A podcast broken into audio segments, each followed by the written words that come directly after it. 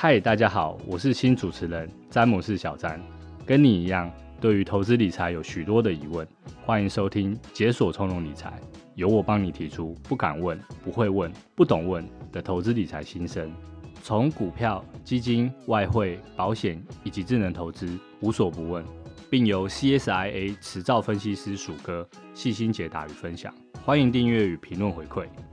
在职场上、家庭中，我们都需要轻松透气的小时光。财富不只要自由，还要从容。透过经验分享与不同观点，在空中为你解锁财务管理上的关卡，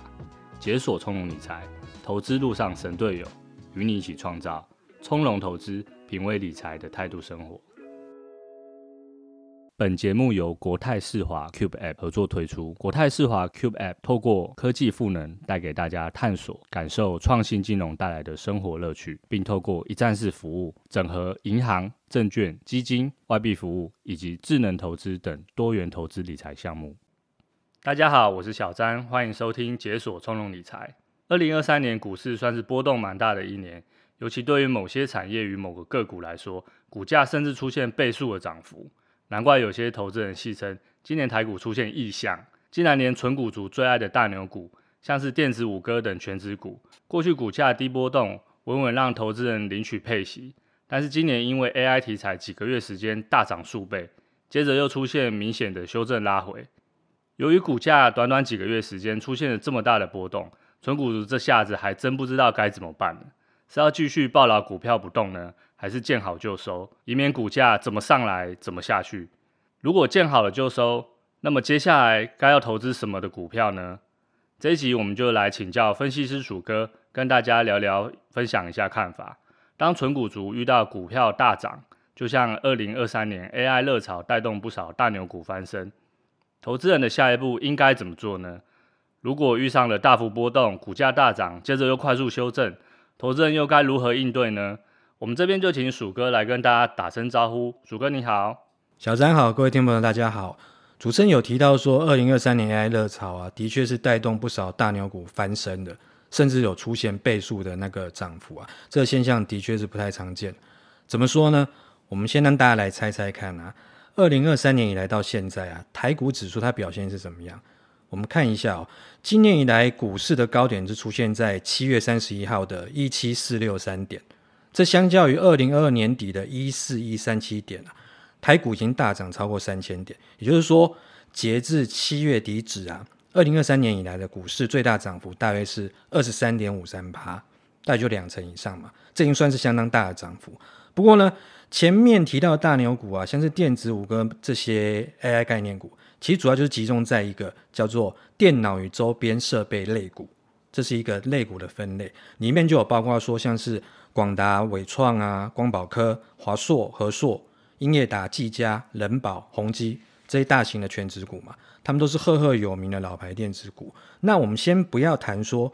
个股的表现有多惊人，我们就拿整个就电脑类股指数来看好了。这类股指数今年高点出现在七月二十五号的二七三点八四点，它相较于二零二二年底的一二三点零五点啊，这个指数的。涨幅啊是超过一倍哦，它最大的涨幅是一二二点五四趴，是相当惊人的涨幅哦。如果投资人你今天是各花一百万元，你是在二零二二年底，你分别去买进追踪大盘指数 ETF，然后另外的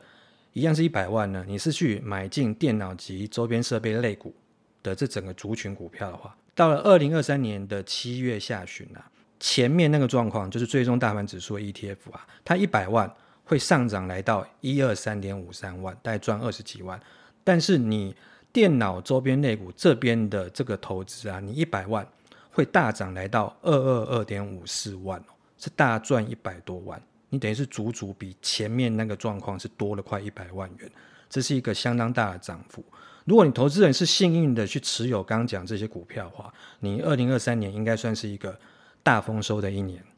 的确哦，二零二三年兴起的生成式 AI 热潮，带动了相关题材的股票大涨。接着也要请教鼠哥，前面提到的这些大牛股，原本是营运股价表现都相当稳定的股票，也就纯股族常常锁定的标的之一。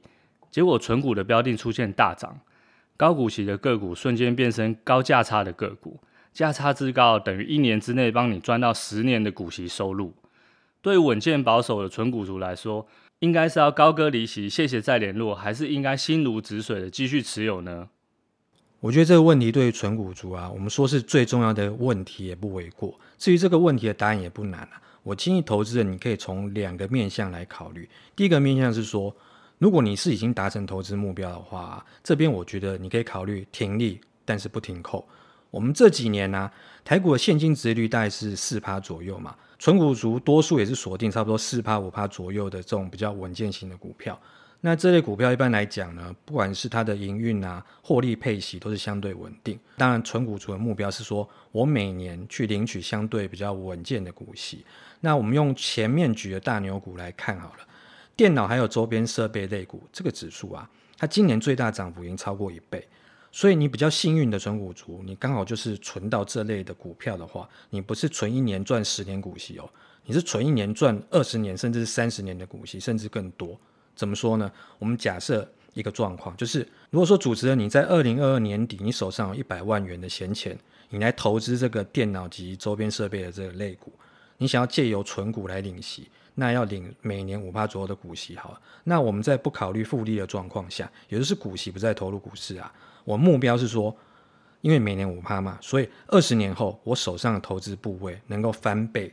从一百万来到两百万，因为是每年五趴。结果呢，你实际上的状况是你二零二三年还没过，也就是说你还不到一年的时间哦，你组成你手上一百万已经变成两百多万，就是我们上面举的那个例子，那你等于是一年已经赚超过二十年的股息，那你人生的二十年长期目标。你提早了十九年，你只花不到一年的时间，你就已经达成了。这时候该怎么办呢？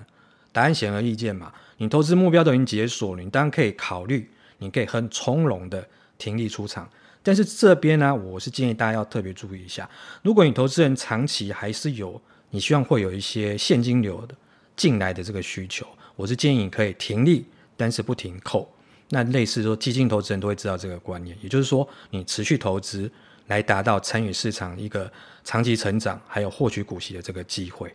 那第二个状况呢是，如果说你还没达成目标，你革命尚未成功嘛，那其实你可以做部分了结的动作，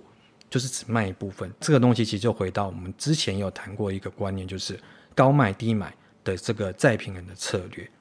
这状况就是说，我们在投资人的目标还没达成的时候，举例来说好了，如果说主持人，你的目标不是二十年后资产翻倍，而是希望说你接下来每年都能领取五趴左右的股息，一直到我们的终老的话，这时候啊，我建议投资人就可以考虑部分的获利了结，也就是进行高卖低买这个再平衡策略。这个东西对于多数的存股族都相当实用。怎么说呢？我直接举个例子来说明，大家会比较清楚。假设啊，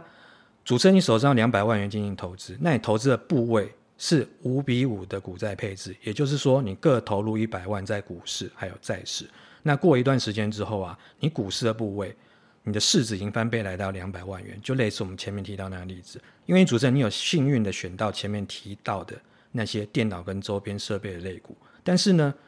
你的债市部位是不动如山，你市值维持在一百万元。那这时候我们就可以看到，啊再平衡的好处就是说，你投资人不用去烦恼说。部分了结这件事情，到底所谓的部分是指多少的比重？因为再平衡的策略本身就是让投资人的配置去调整之后，回到一开始的设定。以前面提到的例子来看好了，因为你股市的部位是大涨翻倍来到两百万元，所以你股跟债的总市值现在是三百万元。那这时候你再平衡是要回到五比五的股债比重嘛？所以呢，你的部分逢高获利了结就是卖出股市部位五十万元。让整体的股市部位市值从两百万降低到一百五十万元。那同时呢，你这卖出了五十万，拿去加码债市的部位，加码五十万元，就等于是让你债市的部位市值从一百万提高到一百五十万。这样一来啊，你的股债部位就回到一开始设定五比五的配置的一个比重，那也就是达成我们再平衡的这个策略。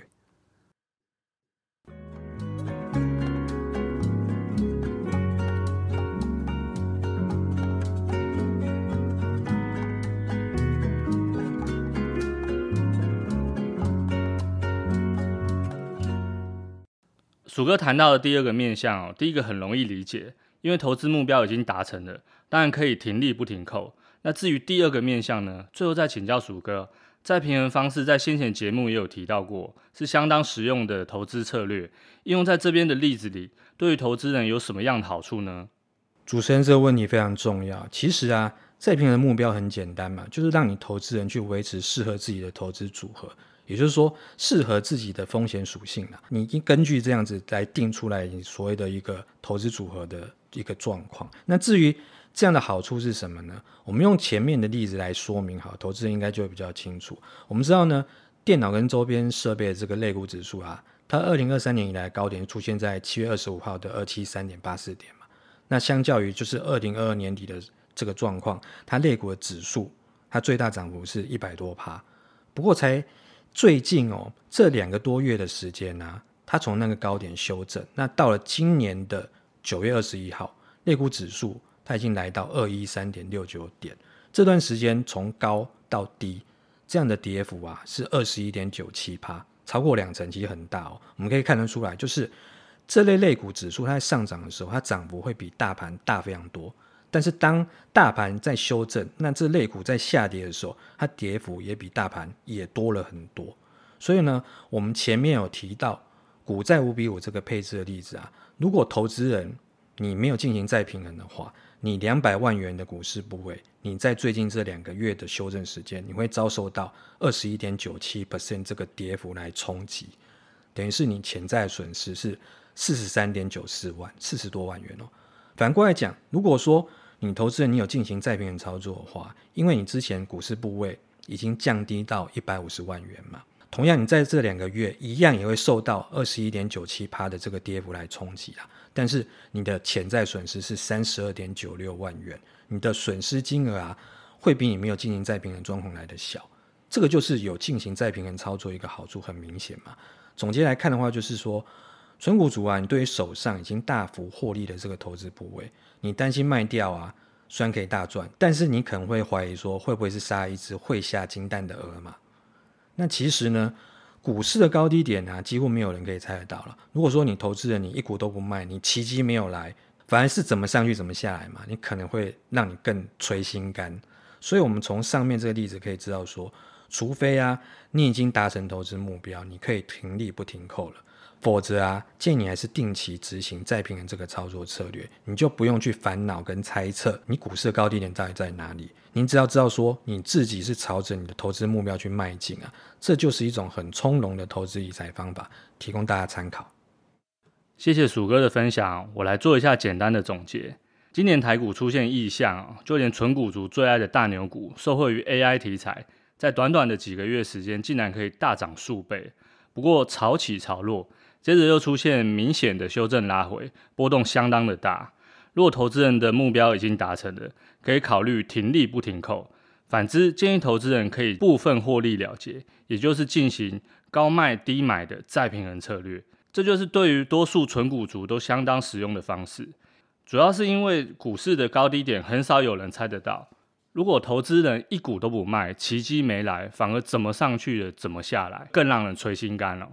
我们今天的节目就进行到这边，谢谢鼠哥的分享。希望今天谈的内容可以让大家在面对存股的困扰时，带来一些投资观念的帮助。也祝大家投资都能顺利成功。这里是解锁从容理财，我是小詹，我是鼠哥，我们下次见喽，拜拜，拜拜。